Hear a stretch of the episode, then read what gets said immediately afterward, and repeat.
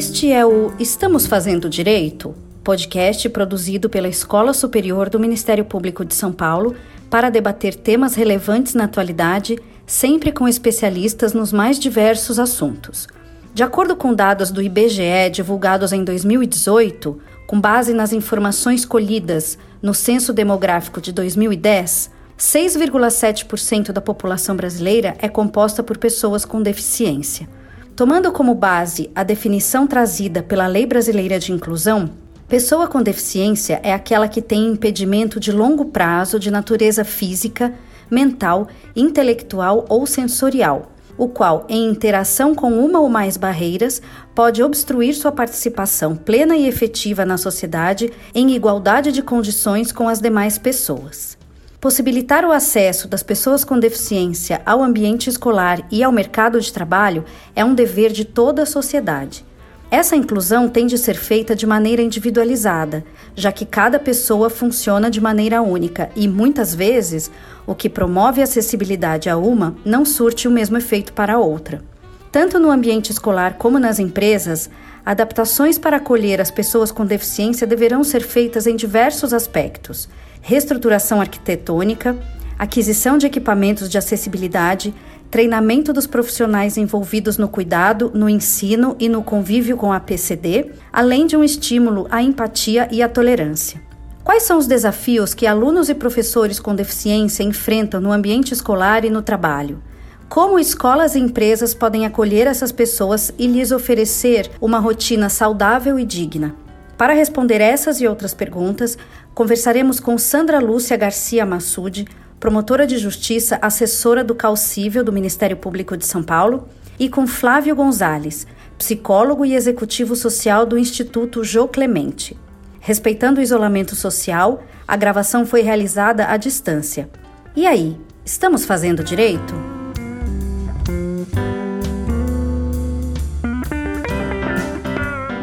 Olá a todas e a todos. Eu sou Aline Rieira, assessora de comunicação da Escola Superior do Ministério Público de São Paulo, e hoje tenho a honra de conversar com a doutora Sandra e com o Flávio. Muito obrigada pela participação de vocês. Eu vou começar nossa conversa de hoje pedindo à doutora Sandra que nos explique um pouco sobre o panorama legal da educação inclusiva e se a senhora vê esses direitos sendo efetivados nos dias de hoje. Muito obrigada pelo convite, é um prazer enorme estar aqui com vocês. Eu sou Sandra Massude, sou promotora de justiça, assessora do Centro de Apoio Civil e trabalho com a área de direitos das pessoas com deficiência. Eu sou morena, tenho cabelos castanhos na altura do ombro e uso óculos. Tenho pele branca. O direito à educação é um direito fundamental e a educação inclusiva ela deve ser respeitada de acordo com vários documentos internacionais que o Brasil já assinou há algum tempo, e principalmente a Convenção Internacional sobre os Direitos da Pessoa com Deficiência. A inclusão, de, de um modo geral, tanto na sociedade quanto na escola, ela tem sido um, um, desejo das pessoas com deficiência. Ela vem de movimentos sociais já desde a década de 80, final da década de 70, e, e a inclusão na escola é o começo de tudo, né?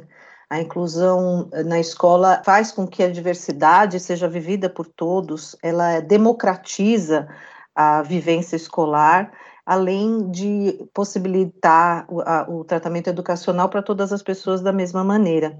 Apesar disso, né, inclusive porque nós temos leis próprias a respeito da inclusão escolar, nós temos previsões tanto na Constituição Federal, a partir da convenção que tem status de emenda constitucional, portanto, faz parte da Constituição Federal, da Lei 13.146 de 2015, que é o Estatuto da Pessoa com Deficiência, de outras normas, como a Lei de Proteção à Pessoa com Autismo, eh, decretos federais 7611, da Lei de Diretrizes e Bases, inclusive, embora ela tenha alguns artigos que são inconstitucionais sob esse ponto de vista, mas também é prevê a inclusão ela em outros artigos, nós ainda esse assunto tem sido ainda um trabalho a ser construído, né? Então, hoje, em 2020, nós percebemos aqui no Ministério Público que já houve uma grande evolução na inclusão, né? Já não é um tabu, já não é uma, um assunto que poucas pessoas conhecem, não, é um, a, as escolas públicas e privadas, os gestores escolares, eles têm conhecimento do, da sua obrigação para isso, a, as famílias também, das pessoas com deficiência e também das, dos outros alunos têm essa consciência da inclusão, de que tem que conviver com o outro. A maneira como ela é feita é que ainda causa muitas dúvidas, né? Então, a pedagogia, embora tenha previsões e, e de estratégias, nas, nas faculdades de pedagogia os professores aprendem como lidar, e, e que tipos de estratégias pedagógicas usar com os alunos com deficiência, ainda também há uma barreira importante e difícil de ultrapassar, que é a barreira atitudinal, né? Então, tem que partir da pessoa, né, desse professor, desse educador, desse gestor também se capacitar da melhor maneira, buscar conhecimento, discutir com a comunidade, discutir com a família sobre as melhores maneiras de incluir esse aluno, né? E dar a ele o que ele tem direito, que é a educação como todos os outros. Perfeito.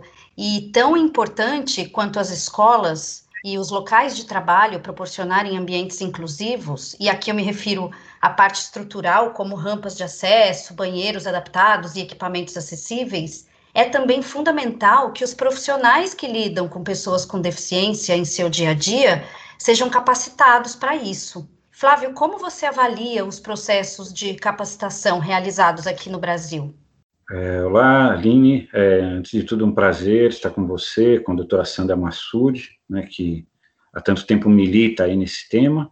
Né, eu sou Flávio Gonzalez, do Instituto Jô Clemente, que é a antiga PAI de São Paulo. Né. Em relação a esse, a esse tema de educação inclusiva, né, a doutora Sandra fez esse panorama da evolução né, do, do, direito. Importante né, dizer, antes de, de, responder exatamente a pergunta, a sociedade tem que estar vigilante, né, porque assim como existem muitos movimentos em prol da inclusão, né, em última instância na defesa da, dos direitos humanos, existem tentativas de retrocesso também.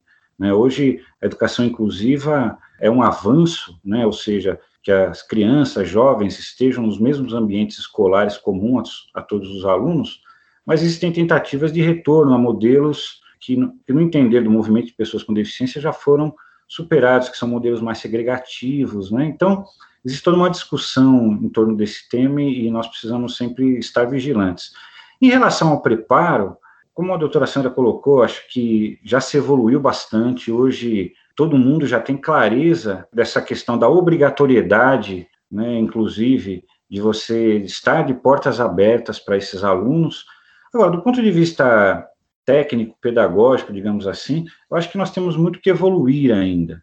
Né? Os professores muitas vezes se queixam de não estar preparados, se queixam de não ter os recursos adequados, né? porque quando você pensa na educação inclusiva, ou mesmo na questão da inclusão profissional, né, da pessoa com deficiência, você tem uma diversidade tão grande de, de condições que tem a ver com a singularidade de cada pessoa, que é muito difícil você se preparar de modo pleno para tudo.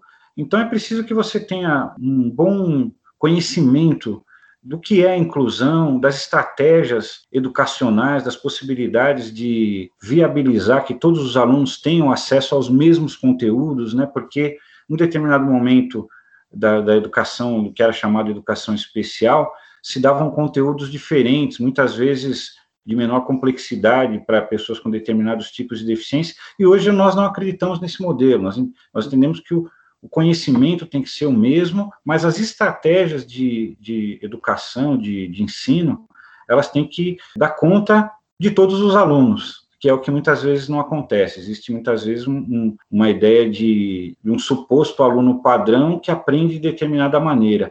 E a verdade, independente até do tema pessoa com deficiência ou outras vulnerabilidades, né, a verdade é que cada sujeito aprende de uma forma, né, cada sujeito tem o seu processo, o seu tempo, né, e isso requer também um esforço de uma certa forma, muito maior dos educadores, né? Olhar a pessoa na sua individualidade, respeitar a sua singularidade, né? O que nós chamamos hoje da neurodiversidade, né? Compreendendo também que cada pessoa aprende de uma maneira, isso demanda um esforço maior, né? E o que nós observamos, né? Claro, existem excelentes professores, né? Uma classe que nós respeitamos e, e louvamos, né? É, todo todo avanço democrático passa pela educação e, em última instância, passa pelos professores. Então, nós temos excelentes profissionais, mas nós vemos também que muitas vezes, além dessa questão né, da, da, dificuldade de não ter os recursos ou de não se buscar os recursos necessários, existe também uma questão de disponibilidade. Né? É, a gente percebe que, embora as leis tenham avançado muito no sentido de reconhecer o direito à educação, né? Muitas vezes, determinados alunos, né, os pais são, digamos, desestimulados. Olha, às vezes alguém fala, como, se, como a gente diz no popular, alguém fala em off, né? Olha, não, não, deixa seu filho aqui, porque o pessoal não vai conseguir. Então, existe isso também, que é que está além da legislação. Né? Quando você fala de inclusão, não existe nenhum curso também que você possa ter, nenhuma formação que vá dar conta de todas as variáveis possíveis do universo da diversidade humana. Então, antes de tudo, é preciso se trabalhar uma questão de disponibilidade interna, em querer fazer, que é o pressuposto para se depois chegar no como fazer. Né? Então, já avançamos bastante, né? Para quem é da minha geração, por exemplo, né? eu estou com 50 anos, né? Nós tínhamos, mesmo no, nas escolas públicas, né? Tínhamos as chamadas salas especiais, né? que muitas vezes eram salas bastante segregadas mesmo, né, e, e é, era por sorteio, né, aquele professor que perdia no sorteio, ele ficava com aquela sala, que era uma abordagem totalmente, realmente excludente, né, e totalmente fora do contexto, se nós pensarmos no, no modelo atual. Então, nós avançamos bastante, né, mas ainda temos bastante a avançar. E eu acho que é importante a gente falar sobre a riqueza, né, que é a educação inclusiva, tanto para as pessoas com deficiência como para as pessoas sem deficiências, né, que é, ela é benéfica e, e positiva para todo mundo. E falando em educação inclusiva, ela tem cinco princípios, né? Toda pessoa tem o direito de acesso à educação, toda pessoa aprende, o processo de aprendizagem de cada pessoa é singular, o convívio no ambiente escolar comum beneficia a todos e a educação inclusiva diz respeito a todos. Doutora Sandra, de que forma a educação inclusiva ajuda a moldar cidadãos mais conscientes e empáticos, sejam pessoas com deficiência ou não? Bom, como a gente mencionou antes, a diversidade faz parte da sociedade, faz parte do mundo em que vivemos. Então, a convivência tem que ser plural, né? Nós não podemos escolher com quem convivemos. Nós não temos esse direito, né? Então, eu vou, não posso um dia chegar e falar assim, não, eu, eu não quero conviver com pessoas idosas. Não posso dizer isso. Eu, as pessoas idosas podem estar em qualquer lugar onde elas quiserem estar. Então, é, a pessoa com deficiência é a mesma coisa. Se o direito à educação é de todos, não tem vírgula. Todos são todos. Não é todos menos aquele, todos mais. Não, todos são todos. Então, é isso é um conceito que todo mundo tinha que ter em mente. Todos têm que ter isso em mente, né? Então, não é a educação, ah, mas, ah, mas eu estou dando educação, pode, podem dizer alguns, eu estou dando uma educação diferente, mas aí você já está tirando aquelas pessoas da educação de todos. Porque se aquele grupo está tá aprendendo história do Brasil, por que, que aquela criança tem que estar separada aprendendo a pregar taxinha na parede? Né? Então, isso é, é esse é um, um, conceito que precisa ficar mais enraizado na cabeça de, das pessoas, né? É, de todos da sociedade. E isso traz para o desenvolvimento pessoal do ser humano uma visão muito mais ampla, né? Então, só um exemplo, mas como que um engenheiro vai pensar num projeto se ele nunca conviveu com uma pessoa cega, por exemplo? Como que o, engen o, arquiteto vai pensar num projeto se ele nunca conviveu com um cadeirante? como que eu vou desenvolver um software que possa ser usado e vendido para todo mundo se eu nunca convivi ou não conheço uma pessoa com deficiência intelectual, né? Uma pessoa que tem um restaurante, por exemplo, né? Como é que ela vai receber seus clientes? Ela vai escolher o cliente, ah, não posso receber você porque eu não tenho uma rampa ou não tenho um cardápio em braille. É assim, será que nós, que nós devemos viver? Ou todo mundo junto? O direito é de todos, né? E, essa, e esse convívio traz muitas mas muitos outros benefícios. Traz o benefício também da, da paciência, do, do olhar é, humano para o outro, né? E isso para todos, traz também situações muito peculiares e, e boas para a vivência em, em, em, grupo, como, por exemplo, tratar todo mundo, as crianças tratam todos iguais, né? Eu me lembro de uma, de uma situação em que tinham duas crianças com deficiência dentro de um transporte escolar e uma delas usava um aparelho auditivo, elas estavam brincando, um foi lá, pegou, arrancou o aparelho auditivo da outra e jogou longe. A mãe achou engraçado e ok, faz parte né? Criança é criança. Ah, não, mas se, se fosse em outra situação, seria um.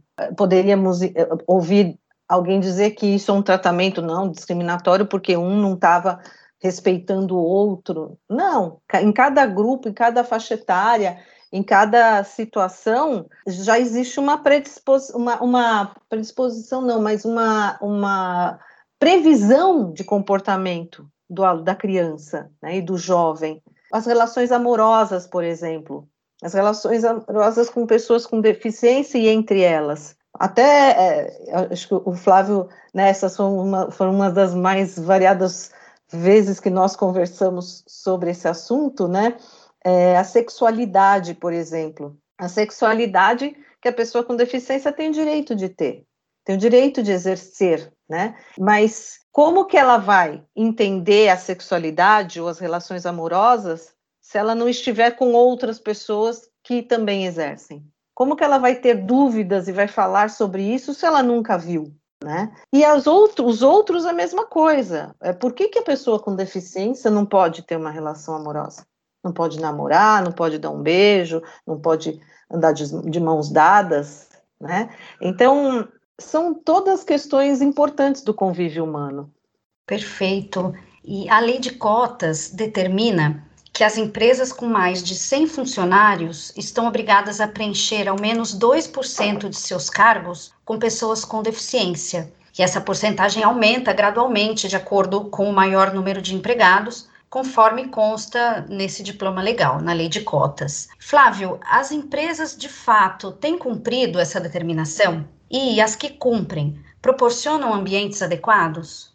Bom, hoje nós, nós temos aí, né, já a lei de cotas já há décadas interferindo positivamente, né, fazendo aí uma desencadeando uma ação afirmativa de inclusão das pessoas com deficiência, lembrando que é uma que esse tipo de legislação ela existe em razão de um combate a uma discriminação constatada, né? É sempre importante dizer isso. Não se trata é, de privilégio, muito pelo contrário, né?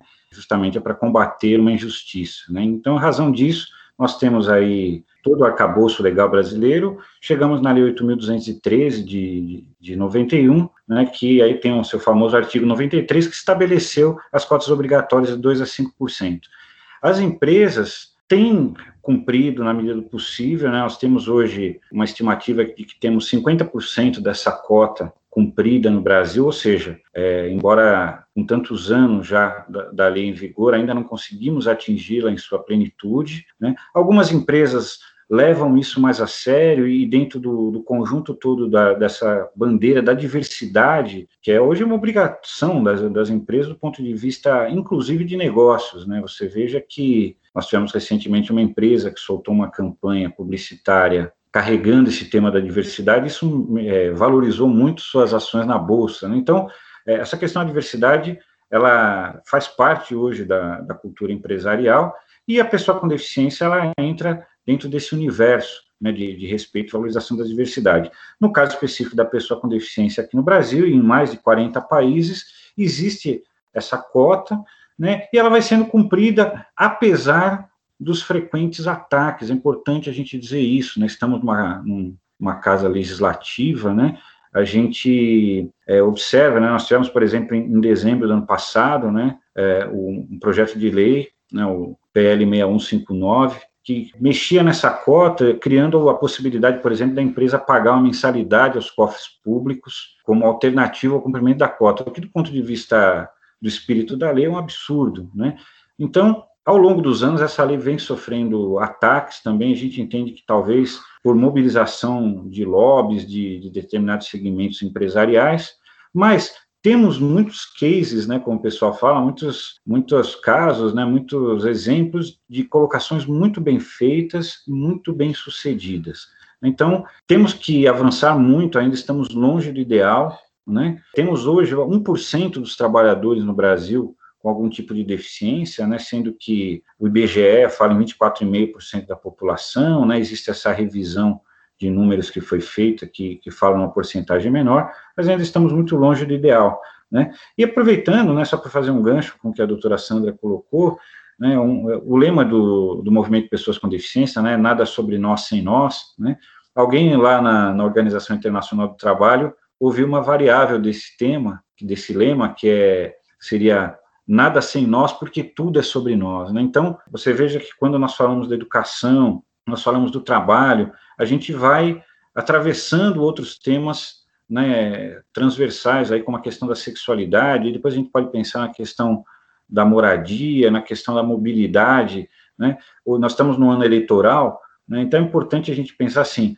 a questão da inclusão, ela não é mais um tema dentro de uma política pública, ela tem que perpassar todos os eixos de todas as políticas, seja educação, seja trabalho, seja saúde, porque, como a doutora Sandra colocou, né, por exemplo, em alguns países, por exemplo, em Portugal, ele já tem evitado usar o termo, o termo educação inclusiva, né, ou a gente poderia falar de trabalho inclusivo. Não, é educação para todos, e quando a gente fala para todos, pressupõe todos, inclusive as pessoas com deficiência, transtorno do espectro autista e outros grupos que se beneficiam desse tipo de política. Incrível isso. E às vezes a mudança de uma palavra no termo, né, já faz toda a diferença. E nós estamos falando bastante aqui no programa sobre ambiente escolar e ambiente laboral. Porém, eu quero perguntar para a doutora Sandra: outros atores sociais estão preparados para a inclusão de pessoas com deficiência em outros espaços da sociedade? Pois então, exatamente como o Flávio falou, nós estamos falando de um tema transversal, né? Então, é uma, é uma questão difícil de fechar aqui. Outros atores da, da sociedade. Bom, nós temos visto que, por conta das leis que obrigam e que trazem sanções para o descumprimento das suas normas, né?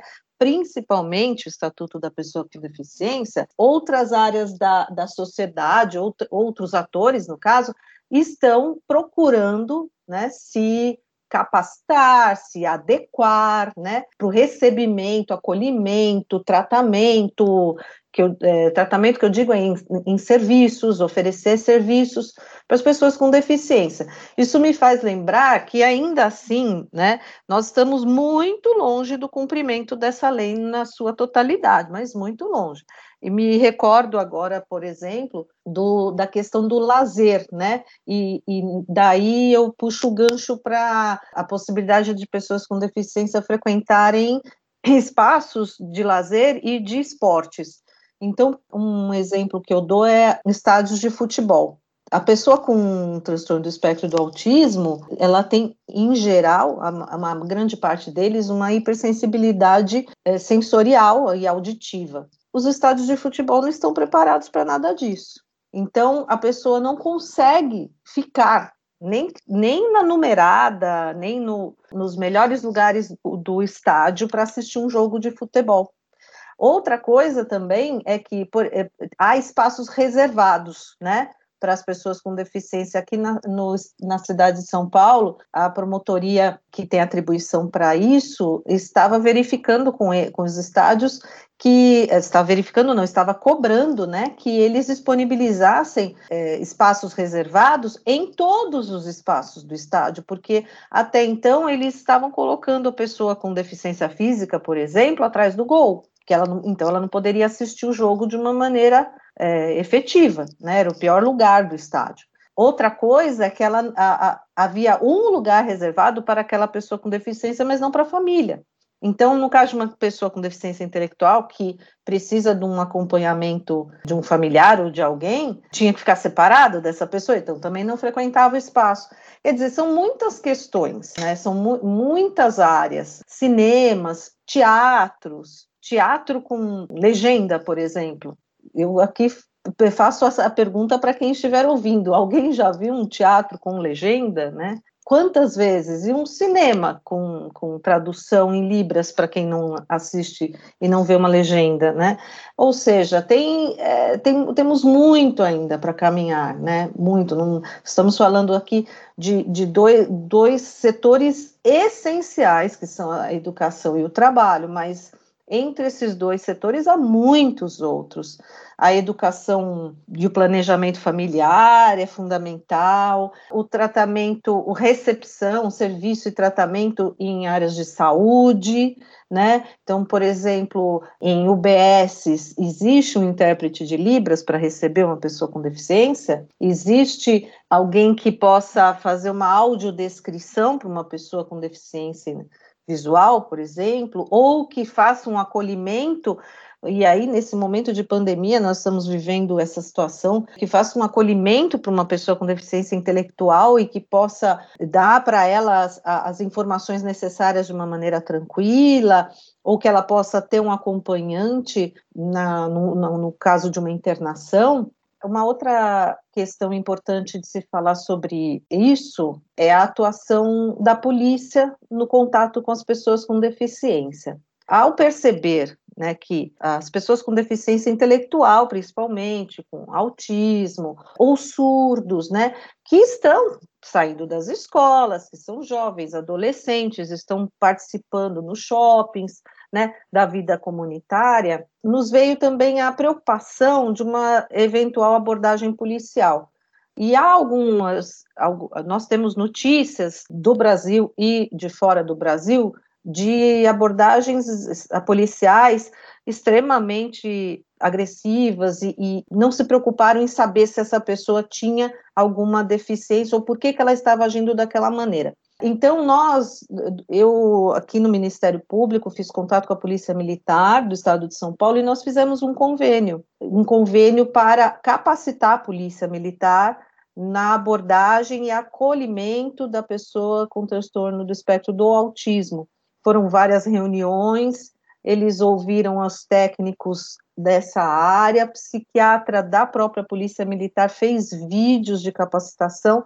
Então, nós temos agora Estamos dando continuidade a esse projeto com inserção desta matéria nos cursos de formação dos policiais militares para que eles possam reconhecer alguns comportamentos ali da pessoa que vai ser abordada para que, ela, que eles possam perceber que se trata de uma pessoa que tem uma questão, né, uma condição diferenciada e que o tratamento tem que ser diferenciado. Isso também é inclusão. Né? Outra vertente desse trabalho é o mapeamento né, pela polícia comunitária, que naquela região ela, a, a, polícia pode mapear as pessoas que tenham transtorno do espectro do autismo, em que escola estudam, e já conhecer, né? Porque a polícia comunitária tem essa condição, por estar na rua também, mas conhecendo ali onde aquele jovem frequenta, porque nós estamos falando de independência, autonomia né?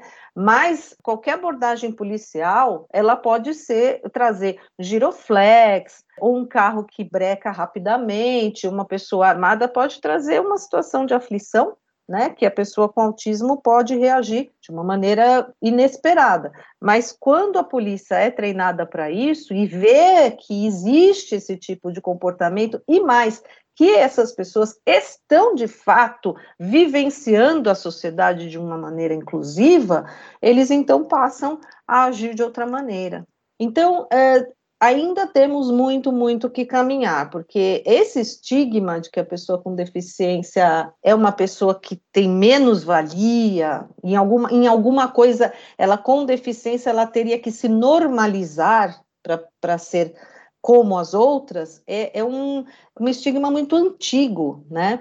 É uma, tem um histórico enorme de descrédito e de falta de dedicação para conhecer o funcionamento dessas pessoas e poder fazer com que elas usufruam de todos os direitos que todo mundo usufrui.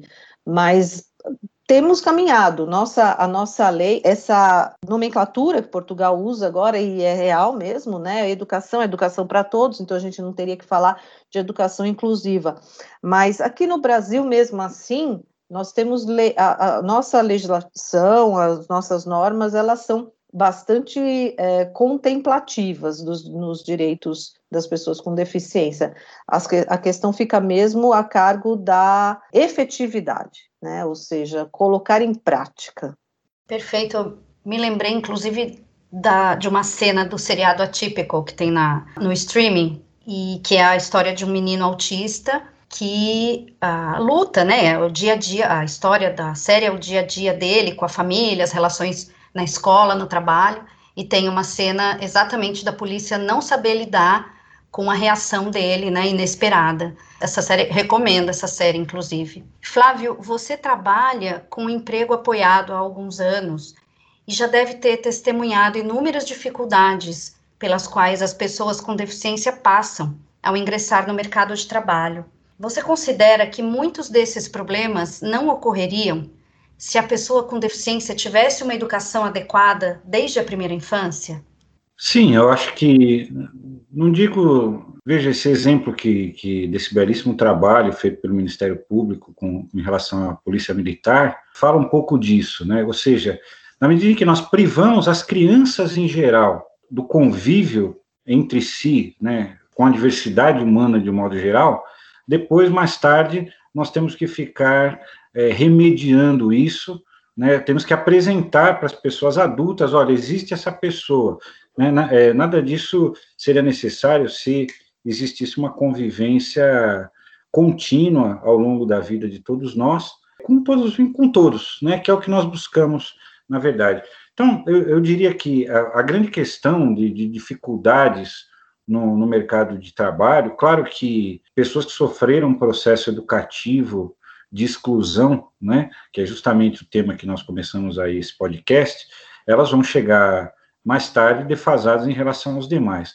Mas o maior problema ainda são o que nós chamamos de barreiras atitudinais, né? Quando nós falamos de inclusão, hoje o modelo de inclusão pensa sempre a pessoa que tem uma deficiência em interação com as barreiras do meio, né? Nada disso aconteceria se realmente nós tivéssemos um convívio das pessoas é, em geral com todos ao longo da vida, porque todos nós estaremos preparados. E quando a gente fala do problema das empresas, as barreiras atitudinais são o maior problema, né? Porque muitas vezes a pessoa está contratada, mas não está incluída, né? Esse é um ponto que nós temos discutido muito. Contratar a pessoa não significa incluir necessariamente. Muitas vezes a pessoa está isolada dentro do ambiente de trabalho, né? Alguns autores é, internacionais até chamam isso de linearidade, né, que a pessoa está em algum lugar entre a exclusão e a inclusão. Né? Então, o que a gente percebe é que muitas vezes a pessoa está contratada, mas ela está subaproveitada, não foram pensados os recursos necessários é, para que ela possa dar o máximo do seu potencial, e ela acaba se sentindo deslocada, né? Eu brinco, né? Tenho brincado às vezes, mas é uma brincadeira que procura passar um recado sério, porque as empresas, muitas empresas dizem o seguinte: ah, a pessoa troca de emprego por causa de 100 reais, né? Então eu, eu brinco que é o mito dos 100 reais, né? Porque na verdade não é isso, né? Você contratou a pessoa porque você tinha que cumprir a lei de cotas, mas você não fez um processo de inclusão adequado. A pessoa se sente deslocada dentro do ambiente de trabalho, se sente desconfortável ali, não acolhida, não pertencente, e quando surge uma, uma outra oportunidade de trabalho, ela vai embora. E aí fica muito mais fácil né, a gente dizer que, olha, a pessoa foi embora por causa de 100 reais, ao invés de a gente olhar para dentro da cultura da organização, para o nosso sistema de trabalho, e constatar que a gente também não fez o que deveria ter feito. Né? É muito comum, infelizmente, a gente culpabilizar o excluído pela sua própria exclusão. Isso é uma tendência cultural, que eu chamo que até ideológica. Né? Você muitas vezes transfere para a pessoa a causa da sua própria exclusão, que é uma lógica perversa. Então, o que a gente sente é que a maior barreira ainda é atitudinal, ainda é cultural, né? Porque não adianta você contratar a pessoa e deixar ela excluída, ainda que contratada. Incrível isso. Nunca tinha pensado por esse viés. E nós chegamos ao fim do programa, mas antes de terminar, eu gostaria que vocês me respondessem o seguinte: estamos proporcionando a inclusão das pessoas com deficiência da melhor forma? Estamos fazendo direito? Eu penso que nós estamos caminhando. A inclusão é um caminho, ele tem que ser construído pedra por pedra. E eu penso que o, que o nosso país está caminhando sim, né? As instituições de defesa de direitos, como o Ministério Público, estão trabalhando no, no sentido de buscar a, a, a efetividade desses direitos, sim, nós estamos sempre atentos, mas é uma construção, é um caminho, por conta da tecnologia, do mundo que vivemos hoje, nós conseguimos perceber é, falhas e acertos mais rapidamente, mas estamos caminhando. Eu acredito que sim. Bom, eu acredito também, né, concordo com a doutora Sandra, acho que nós avançamos muito, né, eu costumo dizer que, que a exclusão da pessoa com deficiência tem a história da humanidade, né, se você procurar lá no Antigo Testamento, por exemplo, você vai ver que algumas pessoas eram impedidas de entrar no templo, né, porque eram consideradas, né, a, a deficiência era vista como uma maldição, né? Então, nós estamos lutando contra traços que marcaram realmente o imaginário da humanidade durante muito tempo. E só a partir aí da praticamente, né, com algumas iniciativas aí que começaram com religiosos, né, lá atrás, no, no final da Idade Média, mas na verdade só a partir da Declaração Universal dos Direitos Humanos é que se reconheceu realmente o direito da pessoa, né? E a partir daí, todas as pessoas que militam nessa causa, né, ao longo do tempo, vêm se mobilizando para a gente fazer um enfrentamento dessa, dessa injustiça, né? Então, perguntando se nós estamos né, fazendo direito, né, eu acho que, até por estarmos no Ministério Público, reforçar o que a doutora Sandra colocou, acho que a legislação brasileira é muito boa, né? Agora nós temos realmente que aplicá-la na sua integralidade. Né? Eu acho que é, essa é a busca e estar vigilantes, porque existem, infelizmente, movimentos de retrocesso em todas as áreas, no campo do trabalho, no campo da educação, em várias esferas. Nós temos que estar atentos para não perder direitos que foram duramente conquistados né, por, por décadas de lutas. Mas estamos avançando, sim. Doutora Sandra e Flávio, muito obrigada pela participação de vocês nesse podcast. Eu aprendi muito. Aos nossos ouvintes, muito obrigada pela audiência. Sigam nossa programação no site e nas redes sociais da escola. E até o próximo. Estamos fazendo direito?